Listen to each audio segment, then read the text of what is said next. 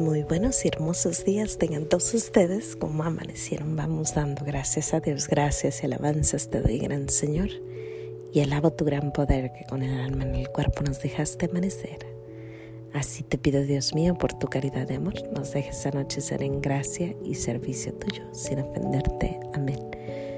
Por el velo de la Santísima Trinidad seamos todos cubiertos, ni heridos, ni muertos, ni presos, ni cautivos, ni de nuestros enemigos seamos vencidos. Aquí de nuevo en los pequeños regalos de Dios. Es viernes hermoso, un día para dar gracias a Dios.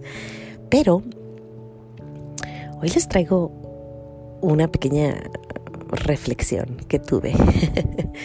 Surge que cuando yo era niña y aún ya grandecita, o sea, ayer, antier, ahora,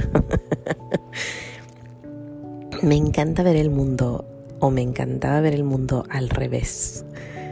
¿A qué te refieres, Maida? Sí, hay tres cosas que me gustaban hacer desde niña. Eh, una era, me ponía en la cama de mi mamá y veía, ponía mi cabeza casi en el suelo, pero mi cuerpo en la cama.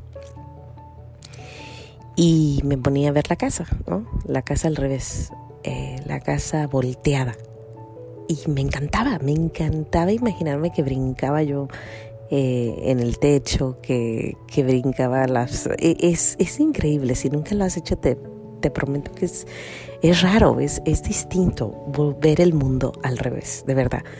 Y lo hacía seguido, donde quiera que podía. En el pueblo también había unas sillas que eran como, las podías no sé, pero tu cabeza podía estar de abajo y podías ver hacia, hacia, hacia arriba todo y todo se veía al revés, ¿no? Todo, todo se veía como que podías caminar sobre, sobre las... las eh, eh, no sé cómo explicarlo, pero el caso es que me encantaba ver el mundo al revés. Eh, eso era una.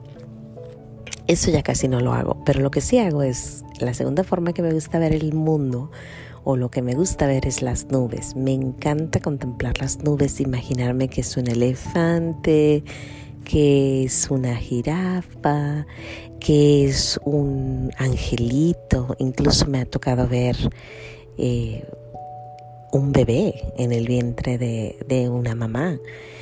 Me ha tocado ver tantas cosas, increíblemente me ha tocado ver cosas en el cielo un ángel, una vez me tocó ver un ángel, me gusta ver las nubes, no digo que los veo, veo nubes que parecen ángeles o que parecen animalitos o que parecen borreguitos o que parecen leones, bueno, todo he visto porque me encanta. Y desde niña me gustaba mucho, me acuerdo, me subía a la casa de mis papás en la azotea, en México se puede uno subir arriba a las casas y yo allá me ponía, me ponía una colcha y me sentaba, no me acostaba y veía el cielo.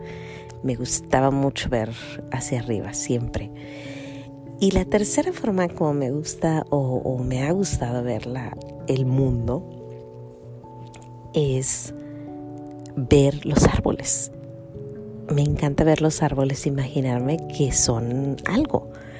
Y a veces veo también animalitos, a veces veo, no sé, distintas cosas, corazones, a veces veo mm, tantas cosas, pero viendo uno el otro día, eh, ayer y ahora, afuera de mi ventana, me vi una jirafa, que es uno de mis animalitos favoritos.